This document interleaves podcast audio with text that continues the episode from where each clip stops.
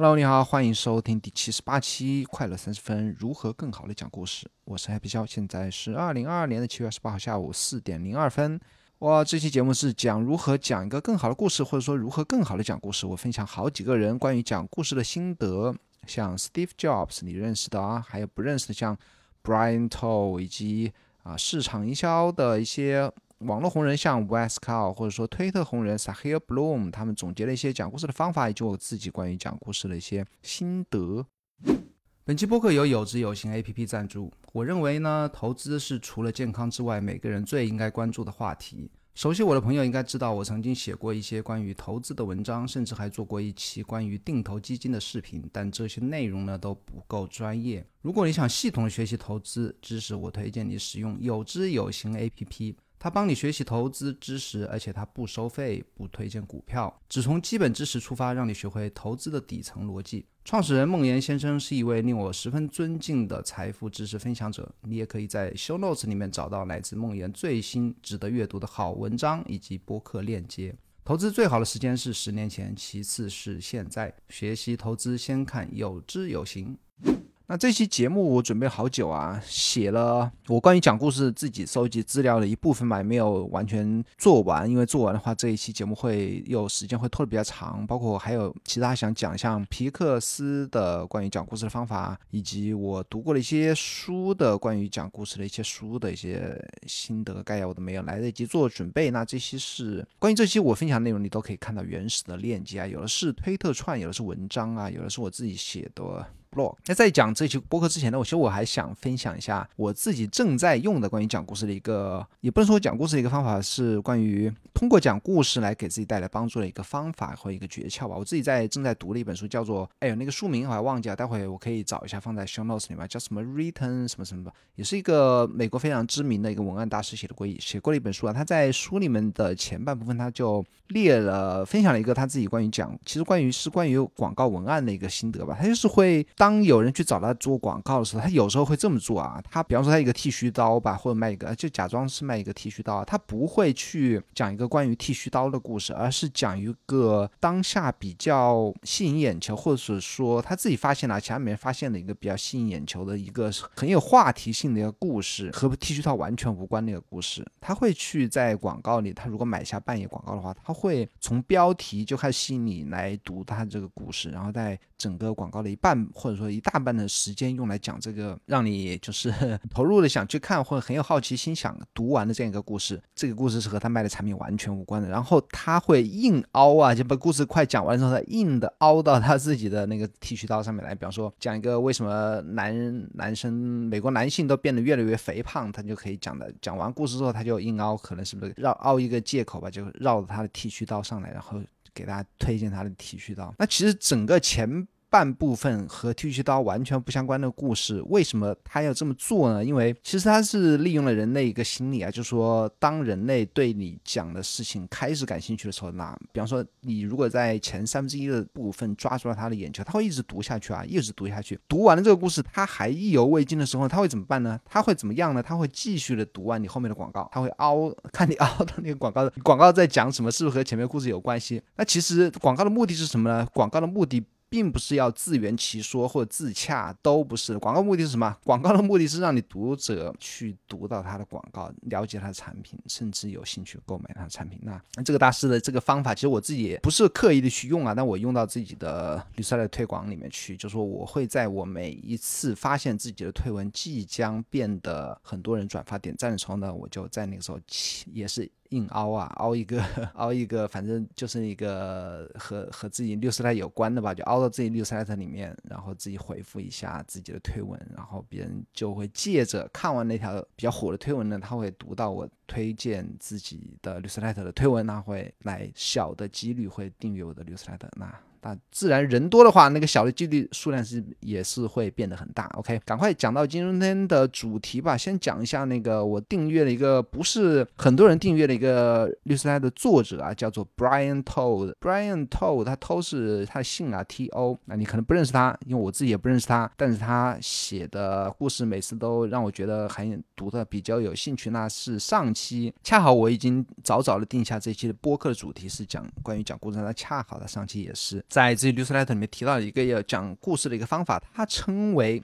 MVS，他说啊，每个人都知道讲故事什么方法，什么 Hero's Journey，Hero's Journey 包括了一些什么讲故事什么三要素等等这些，就是大家呃只要去 Google、百度如何讲故事都会提到那些固有的套路，比方说一个人他是怎么样子，他碰到什么困难，然后怎么打怪升级，升级了自己技能解决这个困难，然后得了完美的结局，这个被称作 Hero's Journey，这每个人都会提到讲故事的方法，但是他。这里说，他说他认为的讲故事的方啊，并不是这么俗套啊。他说，你不需要一个惊天地泣鬼神的故事啊，你只需要一个真真诚的打动你的故事。就我刚才讲的 MVS，MVS 是什么的缩写呢？是 Minimum Viable Story。Minimum 是最小的，Viable 是生动的，Story 是故事。你需要一个最小的、最生动的打动人的故事啊。我这里特别感触，为什么呢？因为我最近在看那个林语堂，他他重新写的一个中国传奇，为什么叫他？重新写的，他是从类似于《聊斋》或者更老的那种中国故事里面，那个古文，他用现代的白话文重新写那些中国经典的一些故事啊。那我在读这些故事的时候，我读了非常投入啊。但是这些故事往往是有一个什么特征呢？往往是特征，它就是不像你现在我在读的那种，比方说日本本格推理小说，会有一个非常复杂的，让人像呃推理小说经常会说的那种崩坏，特别出乎意料的感到惊奇的那种情节，或者说一个结。都没有啊，他其实他写的这个中中国传奇里面，当然故事原来的情节是他继承于先人古人的，都是一个非常简单的故事。比方说，我之前曾经发推文，我觉得和那个周杰伦最新的那个一张专辑里面的一个古风中国风的那首歌叫什么？那首歌我忘记名字啊，但是和那个那首歌的意境有点相似的一个故事啊，是叫做《莺莺传》。那《莺莺传》是他转载的是应该是元朝的一个古宋宋宋代一个诗人的他。爱的一个故事吧，爱情故事。他讲的是那个故事讲的什么呢？就是讲那个一个考生啊，还没有中。公民之前呢，去呃赴京赶考的路上，住在一个寺庙的旁边，然后结识了当地的寺庙隔壁的一个年轻女孩子，然后追求那个女孩子，最后他们两个人就好好到一起去了。但是那个考生还是要去赶考，最后去赶考的时候，他说我一定会回来，对不对？然后去赶考之后，他又在京城里面没有中功名，但是认识了另外一个富家小姐，然后就和和这个呃在寺庙认识那个小姐呢，就写了几封绝情的信。然后他们俩就就分开了。最后那个他的老相好呢，寺庙的邻居这个小姐呢又结婚。然后这个这个诗人呢，最后还是会回去看他。但这个小姐就就说：“你既然当时已经啊绝情这么绝情，为什么还要回来看我？”那这个故事到这里就戛然而止啊。就但是整个故事你说吸不吸引人？我其实在读这个故事是非常的吸引人的一个故事。但是它并不是一个惊天地泣鬼神的故事啊，它是一个真诚打动你的故事。OK，那我。说这么多就已经第一段就就占了这么多时间，我要抓紧一点啊。那这个就是他讲的 MVS，我这个我我是深有感触啊。他说除了 MVS 之外呢，还需要有 tension，tension 什么一个张力啊？就是什么东西会造成张力呢？问题困难会造成张力，是吧？你好好的活着一个快乐的小小男孩，对不对？突然一天回去发现家里被被轰炸了，对不对？这个就是这是一个 problem 出现了，对不对？也是也就是被称为说戏剧的冲突吧，drama。突然呢，不可置信的事情呢，突最坏的事情发生了，这个就是 tension。那如果有一个 MVS 加一个 tension 加在一起的，放在一起呢，就是一个非常好的故事。然后下一个是史蒂夫乔布斯啊，是有人分享他剖析他在第一次发布 iPhone 发布会时他讲故事的方法。首先呢，这个推文串呢，它是一个推文串，在在开始之前呢，最先分享了一个普林斯顿大学的一个研究，他说发现当一个讲故事讲的非常好的人在讲故事的时候呢。这个讲故事人和听众的大脑啊，同一部分都会发生反应，什么意思呢？就是说讲故事人自己非常投入的讲，然后听众也听的那个非常投入啊。那这两个人，这这两个人的大脑都会在同一个地方发生类似于共鸣啊，就会发发光发亮啊。我觉得这个就是把自己的能量和情绪传达到了听众或者观众的一个成功的一个地方。那乔布斯就是通过讲故事来转移能量和他自己的激动啊。这我经常其实。己自己也经常说呀，要讲故事，首先要不光是讲故事吧，写写流水来写 blog，首先要感动自己，对不对？然后他剖析了这个 iPhone 第一第一代 iPhone 的发布会啊，他首先是乔布斯在那个大屏幕上放出了一个呃苹果，然后背后的一个非常酷炫的灯光的效果。推文串他说他是用一个 hook 一个钩子啊勾住观众，屏幕亮了，然后上面打出一行字，一个改变所有事情的革命性的产品，对不对？然后观众一下好奇了，到底是什么呢？啊，乔布斯这个时候就继续烘托，他就说这个革命性的产品之所以革革命啊，你可以想象成它是一个 Macintosh 第一代啊，就第一代苹果电脑和到现在为止的。iPad 听歌的 iPad，你可以想象一下这两个科技产品的变化有多大，继续烘托这个氛围。然后他抛出了问题，抛出什么问题呢？这就是提出困难。其实每个好的故事里面都必须会出现的一个环节，也就是 drama 出现的环节，就是说你主人翁碰到了什么困难，对不对？这里的困难就是当下的手机非常的难用，非常的不好用。接下来就高高潮出现了，革命性的东西到底是什么呢？Apple 将重新设计手机，iPhone 亮相了，对不对？然后解决问题的救世主出现了，乔布斯接着就解说啊，解说 iPhone 有些什么功能。那这个时候他就发挥他的一个幽默感啊，非常幽默的解说 iPhone 的所有的功能，中间有一些段子吧。这个时候就也也不赘述那些到底是什么段子。那这个时候通过幽默感能够继续的吸引，不断的吸引住观众啊。最后绕回到困难，困难是什么呢？提醒所有人当前的手机有多么难用，难用啊！为什么你需要 iPhone？最后总结啊，把你的把他的 iPhone 啊，它定位于定位。为什么呢？刚才不是讲回到困难吗？定位到解决你当下困难的一个解药，对不对？然后接下来，乔布斯啊，花三十秒时间列举了 iPhone 的十三项的革命性的功能。最后啊，也是最重要的这一段故事全部讲完了，你要干什么呢？Call to action。Call to actions 也称为 CTA，是在广告里面比较常用的一个术语，就是说告诉你的观众你需要他们做什么，你要么需要他们去订购你的产品，要么需要他们告诉他们什么时候发布，你一定要去买来试试看，对不对？就是一个好的故事。接下来你要告诉他做什么，也就是我刚才讲的，我如果一旦讲了一个比较好的，发了一条比较好的推文，我会告诉大家你要去订阅我的订阅我的 newsletter。这个乔布斯讲的整个那个讲故事过程呢，和普通的 Heroes Journey Hero Heroes Journey 是。结构是非常类似的，只是他掌握的更好啊。就我我自己在之前有一期快乐三十分讲过乔布斯传呐，我曾经讲过他准备发布会是用了多少的时间。他准备一场发布会，他是用很多很多天、数周的时间呐，甚至啊，他为了一张 PPT，他可以和公司人不停的过，可以可以和他老婆讲，就表演给他老婆看。然后为了中间的可能一行字啊，他可能画上数十个小时就去。打磨一页 PPT 啊，有时候你可以看到他在台台上侃侃而谈的，也没有用提词器啊或怎么样。但是呢，你可以，你可以，你你应该知道啊，大师啊，他们如此驾轻就熟，只是因为他们更在乎这些事情。他背后花花了你在公司讲一张 PPT 给老板做报告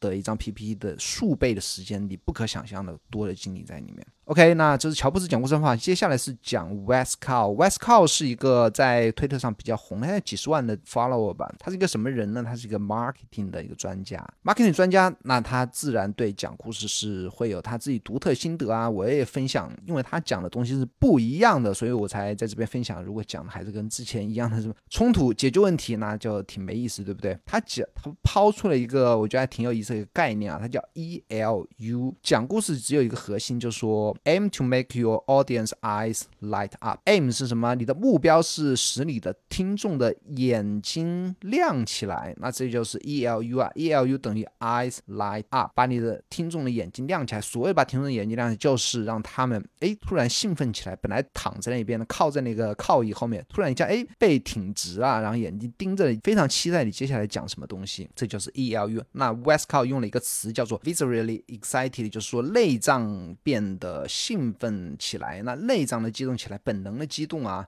就是所谓的 eyes light up 的一个生理反应。那听众无聊的时候，对应于 E L U 的状态是什么呢？他听众感觉到很无聊，bored。听众无聊的是，只是他眼睛可能还是看着你在，但只是出于礼貌的听你讲。他如不礼貌的话，就会低头去玩手机了。当听众 E L U 时，他会怎么样呢？他会挺直腰杆，对不对？会会眼睛发亮，会想听到更多。他们能量变得提高，变得活。活跃，变得像主动的听你讲什么。那如何使听众 E L U 呢？就说你整个故事里面啊，积累这种 E L U 的点越多越好。什么？这里他没有具体讲啊，具体讲什么是 E L U。那其实 E L U 其实就是吸引对方的时候会造成造成悬疑，对不对？造成张力。刚才讲了 tension，刚造成。困难造成，或者说你非常幽默，或者说讲他们没有听过东西，讲他们感兴趣的东西。他说，好的故事啊，就是一个接着一个的 E L U，你必须保持观众持续兴奋，他们的感让他们感觉节奏非常的快，而不是一个沉闷的在那边自己讲自己感兴趣的东西，他们都完全不想听你在讲什么。怎么知道什么样的部分在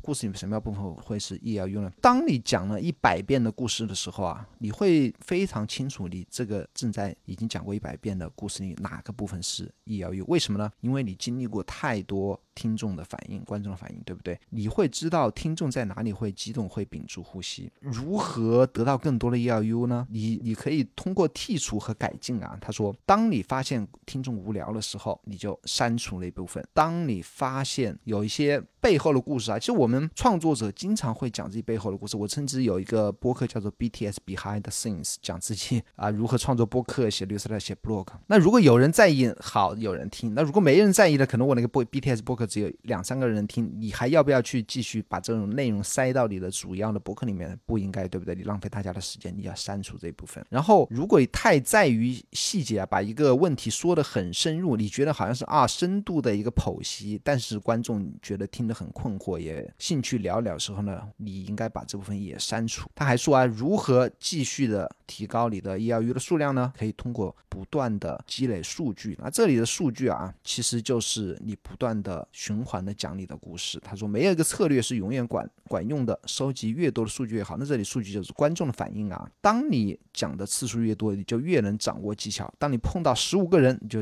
讲这个故事十五个不同的版本，那对比不同的版本给观众带来的一个反应的收集数据，不断的打磨你的故事。E L U 其实说白了，它一个讲故事技巧。那讲故事技巧不光是可以用在写作、录播客、写律师，那甚至是你做广告，对不对？Marketing 最最重要的功能就是用来宣传你的产品以及你个人的故事。通过 E L U，你可以找到潜在的客户啊，他们。顾客啊，他们到底在意什么东西？你应该花时间在哪个地方？什么关键词让他们兴奋？Westcott 他就是通过 E L U 啊，通过他的 marketing 的一个专家的身份啊，分享了一个 E L U 在讲故事方面的一个作用啊。下面一个是 Sahir Bloom，Sahir Bloom 是一个我刚好回来的，今天回来路上啊在听他的一期播客，有时候好巧不巧也都是他。其实我今天才知道他是一个印度裔，好多印度人啊，印度裔和犹太人的一个混血啊。其实看他。他脸还是有一点的印度人的感觉。他在推特怎么红的，或他在写绿色怎么红的？他的主要的主要的特点嘛，就是他讲很多的 concept 或者说 mental model，就是如何思考方式吧，或者说思维模型吧。他分他有一个最主要的最红的一个绿色来，就是好像分享二十多条、三十多条的那个 mental models。那他这一个关于讲故事的推特串呢，他其实也是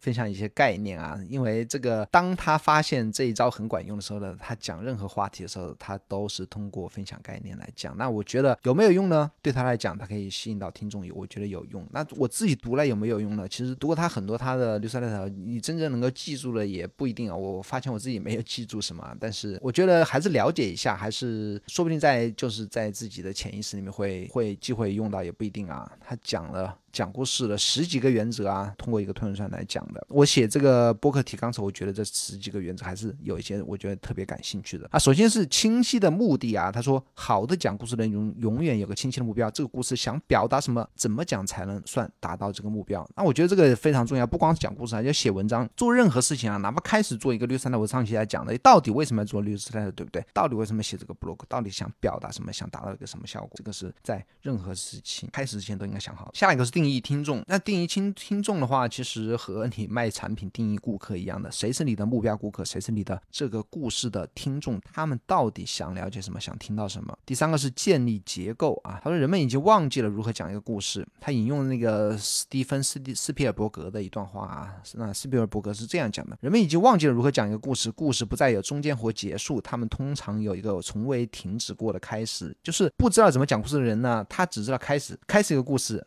开始一个情节，接着又出来一个新的人，又开始一段故事，又开始一个情节，但是永远没有结尾。好的故事要什么呀？好的开故事要开始，更要有结尾，对不对？他是谁？遇到什么困难？如何升级？如何升级自己的技能？如何解决问题？最后，Heroes Journey 一定要收尾收在如何解决问题，那就是个故事的结构，它一定要有一个好的，一定要有一个结尾啊。第四点，他说故事的脊梁，他引用剧作家 Ken Adams，他说发明了这个词的 Story Spine。Ken Ken Adams 他。Adams 他是这么说的啊，曾经啊，他有一个框架，讲故事的框架，它是一个类似于填空的一个框架。他说，曾经这里有个什么叉叉叉，对不对？你可以填入这里有个什么东西，有一个什么人，有一个什么场景。然后每一天这些人，这个人或这些人怎么过的，他怎么样，叉叉叉，对不对？然后有一天发生了什么事情，改变了这个现状，他遇到什么困难？然后呢，因为这件事情，这个人怎么怎么怎么样，直到最后这件事情或这个人。这个故事变得怎么怎么样？他说这是一个故事的脊梁啊，就是一个故事它必须要有原来的状态、通常的状态，突然发生了什么变化，对不对？变化的状态，然后这个人改变的状态，直到最后这个人解决问题的状态，这就是一个故事的脊梁啊。我说说到这里，我也想起来啊，Storyworthy 是我之前曾经分享过的关于讲故事的前几年出的一本关于讲故事的非常知名的一本书，它里面就讲啊。就说所有的好的故事，其实归根到底就是包含一个改变。那个改变可以是人的改变，可以是一个一个组织的改变，或者一个状态改变。但是一个好的故事，它必然包括一个最大的一个改变啊。那下一个他继续讲啊，就是情绪的波动。第五点，情绪的波动。他说，情绪是伟大的故事吸引你的地方。想想你最喜欢的故事，让你产生什么样的感受，把它加到你的故事里面。想象自己啊，在听一个好的故事的时候，有一个。什么样一个情绪的变化？感到高兴啊、悲伤啊、吃惊啊，什么样？当你感到这些情绪的时候，你是读到什么样内容呢？你可以把这些形式或者内容加到自己的故事里面去。一定要有自己要有情绪，才能让读者、听众啊感受到你的情绪，他们自己会产生情绪。那第六点是加入创意啊，我觉得创意特别重要啊。它创意有很多形式，有意外的发现，有吃惊的。吃惊的时刻有意外的纠结，那目的是让听众感到哇哦很吃惊，对不对？然后如果你没达到这种效果呢，你应该想办法制造这种效果，深挖你的故事，产生冲突，对吧？产生意外。第七点，他说创造对 what is。versus what could be，你应该描述两种状态啊。第一个，你应该描述现实，what is，现在是怎么样？现在是什么东西？就我们刚才讲的，对不对？有一天怎么怎么啊？哦，现呃每一天他在干什么，对不对？这个就是 what is。然后描绘出可能的未来，what could be，这个人可能变成什么样子？可能发生什么事情？那以此以这个个对比来创造。有魅力的讲述啊，其实这个还和我刚才讲的 Heroes Journey 还不一样。你这里可以回顾到我刚才讲的乔布斯发布会，对不对？What is 是什么？现在手机很难用。What could be？当你用上 iPhone 之后，你会怎么样？会没有按键的困扰，可以手滑就解锁屏幕，可以随时拍照，可以随时听歌。那就是 what is 和 what could be 的一个区别。那下第八点是暂停现实啊，他这里拿迪士尼举例啊，他说迪士尼讲的事情并不是离现实很远，它其实也是在一个可以想象的一个现实里讲故事。比方说啊，城堡对不对？或公主啊，或王子啊，你可以想象是一个现实，但是他在自己的世界里创造出了一个新的现实，这个他称为暂停现实，就是说迪士尼创造于创造一个他自己的世界，迪士尼的世界。第九点，他。说是保持简单，那我觉得简单也特特别重要啊。他说好的故事可能复杂，但是呢，伟大的故事它一定很简单。这个是我刚才在第一点里面讲的那个林语堂的中国传奇，也是一个好的故事，它必然是一个简单的故事。试着对一个没有足够背景信息的人群人群讲这个故事，如果他们不能理解，说明你还需要简化这个故事。就说对一个没有上下文的人去讲这个故事，他们如果听得一头雾水的话，说明什么呢？说明你这个故事太复杂了，对不对？第十点，培培养。社区啊，培养社区其实就是刚才我讲的上下文。那如果你有一个持续讲的一个宏观的世界，类似于漫威宇宙呢，你可以培养出一个喜欢这个漫威宇宙的一个社群。那现在这个社群在全世界是比较大的，你可以在这个社群里面肆无忌惮的讲自己的，发挥自己的。